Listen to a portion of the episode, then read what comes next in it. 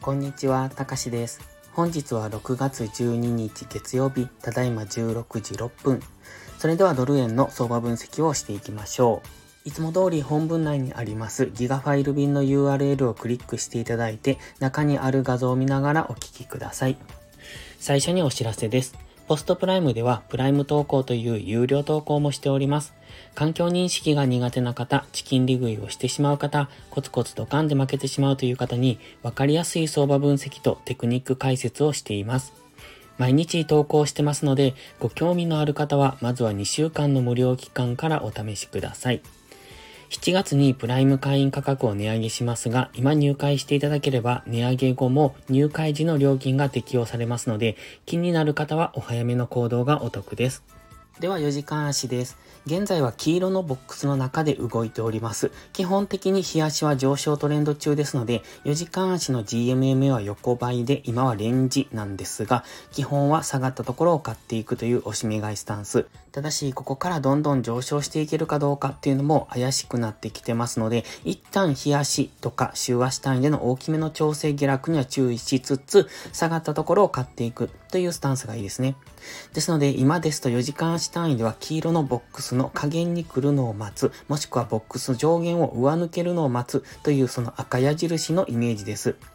ただし、過去の動きを見ていると、この黄色ボックスの上限からっていうのは、もしかすると黄色ボックス加減を目指して下落する可能性もありますので、その辺は注意ですね。ですので、黄色ボックス上限からは、試し売りっていうのもありだと思いますが、基本的には上昇トレンド中ですので、売りでやる場合はしっかり損切りをしておく必要があります。ストキャスティクスもう少し高値圏まで距離がありますので、もうちょっと上昇傾向に動くんじゃないのかなと思ってます。で、今 GMMA の青帯付近ですので、ここを明確に上抜けてくると、次は GMMA でサポートされて黄色ボックス上限まで動くかもしれませんね。次は一時間足です。一時間足には三角持ち合いを描いてました。本日の東京時間で一旦その三角持ち合い上抜けからの上昇に転じましたね。こちらは先出し通りのイメージの動きになってきております。ただその後、ターゲット達成してからの下落っていうのも比較的強かったんです。ただし、以前から言ってますが、水色の平行チャンネルのセンターラインですね、現在地付近というところはサポートになる可能性がありますので、今、ちょうどそのあたりで GMMA が下からすくい上げるような形になってきてます。で、ここでサポートされるともう一段上昇、つまり水色の平行チャンネル上限を目指す、そんな動きになってきますので、その辺の流れを見ておくのがいいですね。で、逆に GMMA を下抜けてきた場合は、再び水色の平行チャンネル加減を目指す可能性がありますので、そこには注意。その場合は、次はダブルボトムからの上昇っていうところを見ておくのがいいですね。現在は、